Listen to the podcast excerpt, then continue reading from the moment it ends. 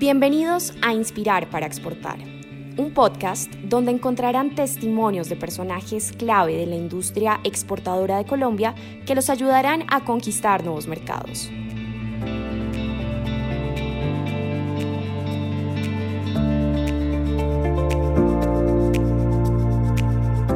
Esta ocasión estuvimos en la IFLS más ACI, más conocida como la Feria del Cuero y del Calzado. Conversamos con empresarios y compradores internacionales que compartieron con nosotros sus experiencias y expectativas al trabajar con proveedores colombianos en este sector. Uno de nuestros invitados es Luis Torres de la empresa Tonu Import con distribución en Puerto Rico y República Dominicana. Luis, cuéntanos en términos de sostenibilidad y cuidado del medio ambiente, ¿cuál ha sido tu experiencia con clientes y proveedores? Se busca más en que se use mucho material reciclable, de reuso, para así la contaminación en el medio ambiente, tanto en las cajas, los empaques, el tipo de, de envoltura que uno utiliza en las tiendas, que sea envoltura que sean este, de material reciclable, que no hagan daño al ambiente. Otro de los factores al momento de dinamizar las ventas, sin duda, es la distribución.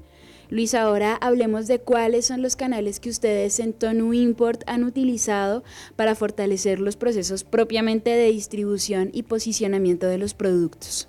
Encaminamos los clientes hacia lo que es las tiendas y encaminamos los clientes a lo que es nuestra página web, el e-commerce, que en estos últimos años, luego de la pandemia, ha crecido en sobre un 50% la venta. Así es, además muy en la línea de lo que menciona, quiero contarle a usted y a las personas que nos escuchan que ProColombia cuenta con la plataforma Colombia a un clic, una herramienta pensada en los empresarios y emprendedores de las regiones, de los territorios de nuestro país que buscan dinamizar sus ventas y amplificar de alguna forma su mercado aprovechando el e-commerce y lo que significa en los procesos de transformación digital de Colombia y el mundo en general.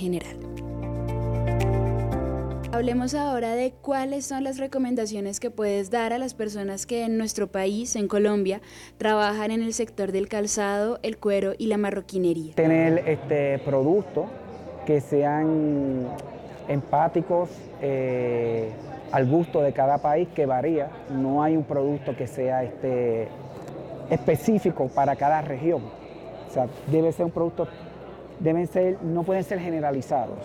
Deben ajustar mucho las tallas, que sean tallas más adecuadas y mejorar la imagen de sus marcas en cuanto a presentación de cajas, que sean cajas sustentables, de buena presencia, de muy buena calidad. En esta feria también tuvimos la oportunidad de conversar y conocer la experiencia de Guatemala a través de las palabras de Amílcar Juárez del grupo CAMI en Centroamérica, con distribución en boutiques de ropa, calzado y accesorios. Amílcar, hablemos un poco de tu experiencia trabajando con proveedores colombianos y cuáles son las recomendaciones que le darías a los empresarios de nuestro país. Su mercado es tan grande que surtiendo el mercado propio ya tienen una alta demanda.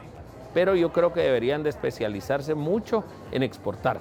Definitivamente, y desde ProColombia estamos listos para acompañar a los emprendedores y empresarios de los diferentes territorios de nuestro país que quieren amplificar su mercado y están interesados en dar ese paso, que han tomado la decisión de exportar.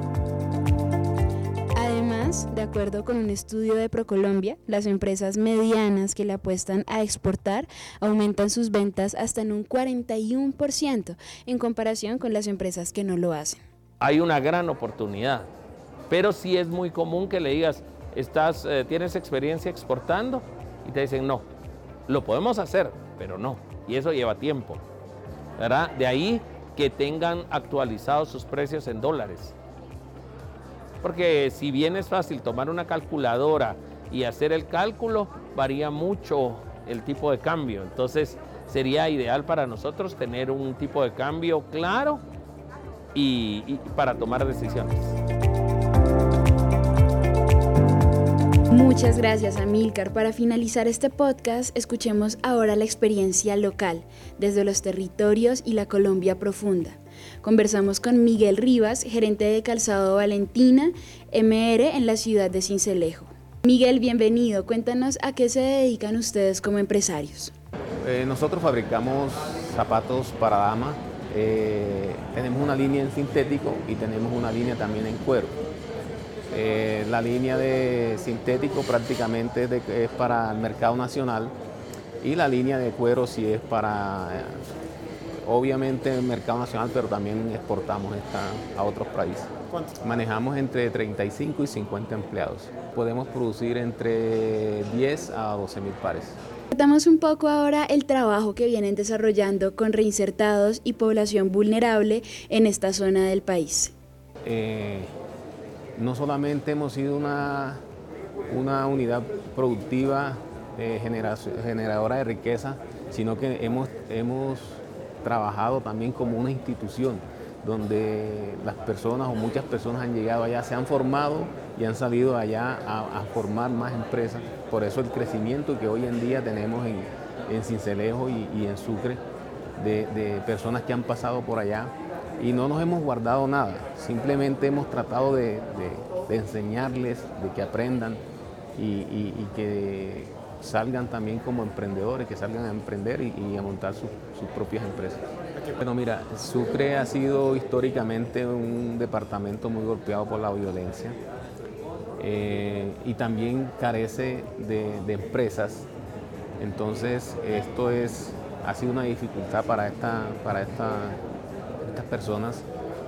Nosotros, pues, estamos tratando de canalizar a toda esta población vulnerable, eh, no solamente desplazados, reservados, sino también mujeres, cabeza de hogar, eh, desplazados por la violencia. Pues tenemos un sinnúmero de, estos, de estas personas que han sido eh, víctimas de, de los diferentes actores que han sucedido en Sucre. Más o menos, ¿cuántas personas del equipo de trabajo son parte de esta población especial o víctimas del conflicto armado en Colombia? Eh, la gran mayoría, te puedo decir que el 95% de los que estamos, de los que laboran con nosotros, pues son personas que, han sido pues víctimas de, de los conflictos que hemos vivido. Cuéntanos un poco acerca de la experiencia de internacionalización que han desarrollado de la mano con ProColombia. ¿Cómo ha sido este proceso? Bueno, ProColombia nos ha apoyado desde precisamente con el proceso de fábricas internacionalización que hemos hecho y con las macro ruedas, estuvimos participando con las macro ruedas, eh, suministrándonos pues información de, clientes en el exterior, hemos tenido acompañamiento con ellos y esperamos pues que, nos sigan apoyando en, en esta carrera que Miguel, gracias por acompañarnos en este podcast y gracias a todos nuestros invitados y a ustedes que nos escucharon en esta entrega. Nos despedimos de esta edición de Inspirar para Exportar con la certeza de que el trabajo en red y el diálogo de país desde los territorios nos permitirá avanzar hacia la consolidación de una sociedad mejor. Los invitamos a seguirnos en redes sociales y a compartir este podcast. Recuerden que la conversación sigue abierta. Nos escuchamos en una próxima edición.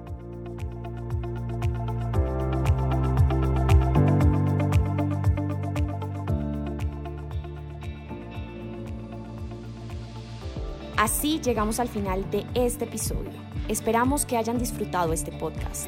No olviden dejarnos sus comentarios, sugerencias, compartirlo a través de redes sociales e incluso vía WhatsApp.